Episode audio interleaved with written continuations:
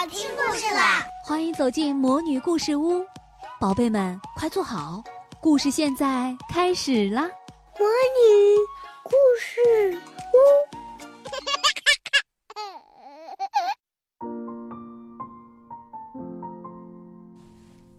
亲爱的小朋友们，大家好！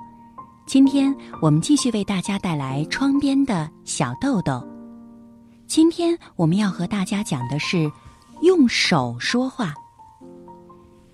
今天下午，小豆豆在自由之丘车站的检票口看到两个男孩，一个女孩正在比比划划的说话。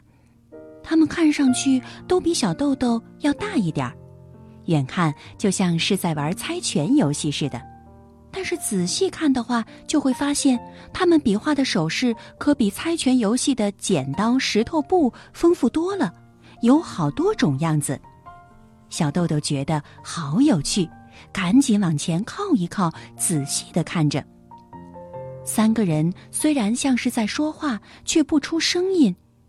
一个人用手比划出各种形状。另外一个人看着他的手势，立刻又做出不同样子的手势。第三个人也稍微比划了几下。突然，他们好像觉得非常有趣似的，发出了一点声音，接着大笑起来。小豆豆看了一会儿，明白了，他们是在用手说话，不禁非常羡慕。要是我也能用手说话就好了。不过，小豆豆虽然很想加入他们的谈话，却不会用手势表示“算我一个行吗？”而且人家又不是巴旭园的学生，要是冒冒失失的过去搭话，怪没礼貌的。小豆豆默默的看着那三个孩子，直到他们上了东横线的月台。小豆豆在心里决定，有一天一定要学会用手说话。当时，小豆豆还不知道世界上有耳朵听不见的人，他也不知道就在他每天乘坐的大井町线的终点大井町，就有一个由政府创办的聋哑学校，那几个孩子大概就是那里的学生吧。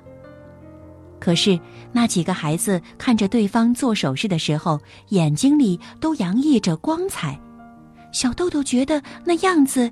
美丽极了，他期待着能有一天会和他们成为朋友。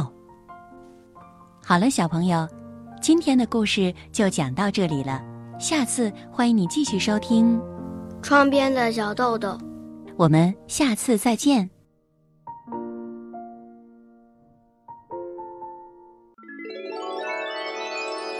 亲爱的小宝贝们，今天的故事就讲到这儿了。想听更多的好故事，欢迎你在微信公众号上搜索“魔女故事屋”，加关注来和我们做朋友。这里有更多的好故事等着你哦，我们下期再见。